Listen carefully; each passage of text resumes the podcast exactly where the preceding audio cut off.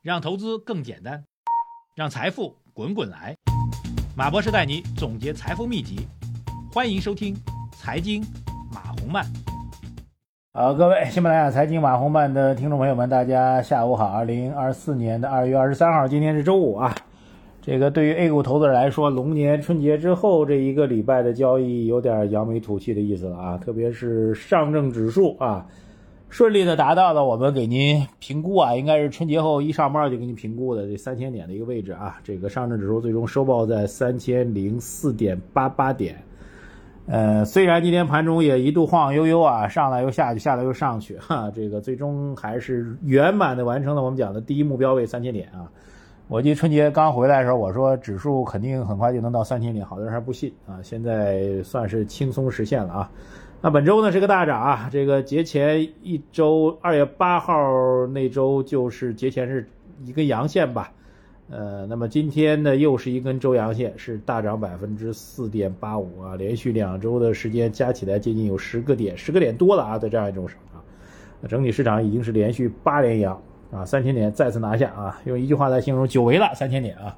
今天市场盘面当中啊，依然是我们一直强调的 AI。给 A 股上带来的映射品种啊，游戏啊、传媒呀、文化呀，这是最强的品种。这也是我们在我们投研圈当中讲的这个四加一当中排名第一的投资品种啊，这个再次得到市场盘面的一个印证。然后呢，我们一直强调的红利板块，今天有所有所有所这个分化啊，特别以煤炭为代表啊，今天出现了见顶回落的一个状况，是今天跌幅最大的一个板块啊，这也符合我们的预期啊。基本上来讲，就是从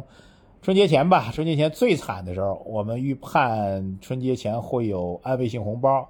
到春节最重要的变化就是人事变动啊。基于这次人人事变动以及对这种变动的人，我个人的私下的了解，我们对于整个市场回归到正常逻辑三千点上方是充满信心，而且认为很快就会实现啊。几个重要的预判都已经应验了啊。一个是大盘预判，另外从整个投资结构来讲，因为春节的时候这个 Sora 的横空出世，我们认为整个人工智能。所带来的游戏啊、传媒啊，将会成为主流品种，也再次得到了印证啊！不管是大的指数判断，还是这个具体的热点品种，都已经得到市场印证了啊！这个跟着我们去进行投资和操作的朋友们，应该还是获益非常多的。我觉得此处应该给我们有些掌声啊！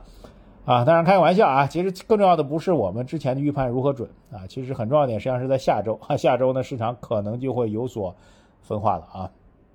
因为从整个指数来讲，到三千点啊，三千点是件好事也是件坏事啊？为什么呢？三千点下方一定是这个投资价值非常大的一个区域啊，基本上你可以确定一定不会被套牢啊。从大的指数来讲啊，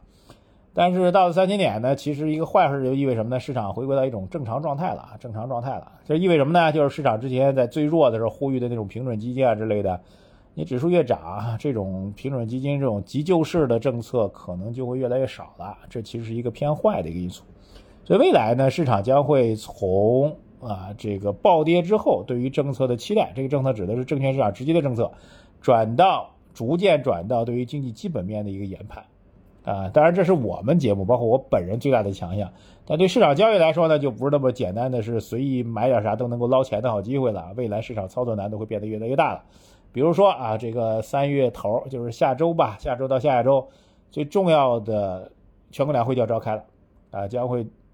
听取我们这个今年度的政府工作报告，类似于这样一种关于经济大的逻辑和政策的判断，将会成为左右市场行情的最重要的要素。当然，天天听我们节目，我会把这个判断给到你啊。但另一方面，